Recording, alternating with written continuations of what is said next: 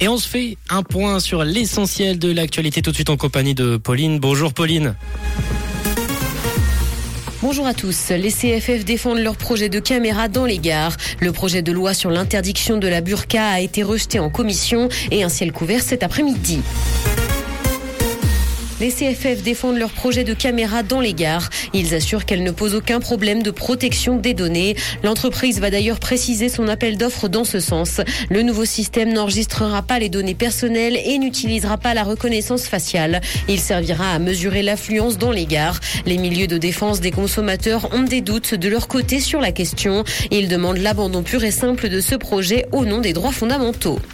Le projet de loi sur l'interdiction de la burqa a été rejeté en commission. Une commission du Conseil des États a refusé de justesse d'entrer en matière sur ce projet du Conseil fédéral pour mettre en œuvre l'initiative dite anti-burqa.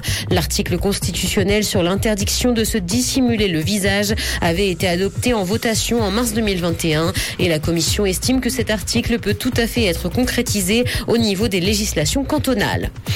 Le Covid-19 a montré des lacunes sur la sécurité des patients. C'est ce qu'a indiqué la chef de l'OFSP. Elle a d'ailleurs appelé à appliquer les dispositifs internationaux qui ont été lancés jusqu'ici. Parmi les effets de la pandémie, la charge de la santé mentale a augmenté, les soins ont été perturbés et les inégalités pour les recevoir se sont étendues. Dans l'actualité internationale, diplomatie, la Chine a exposé à la Russie le règlement politique du conflit en Ukraine. Le chef de la diplomatie chinoise a échangé hier avec le ministre russe des Affaires étrangères. Pékin n'a d'ailleurs pas contacté Moscou avant d'établir son plan de paix, et ce alors que le conflit en Ukraine aura un an d'existence demain. La Chine a par ailleurs promis de publier sa proposition politique cette semaine. L'UNESCO se penche sur les fake news et les discours de haine sur Internet. Des représentants de pays et d'entreprises participent à Paris à une rencontre de deux jours. Elle vise à lutter contre la diffusion de contenus néfastes. Malgré leurs grandes ressources, les plateformes ne consacrent d'ailleurs que très peu de moyens à l'éducation des utilisateurs ou à la modération du contenu. L'UNESCO publiera d'ici mi-2023 des lignes directrices communes et internationales.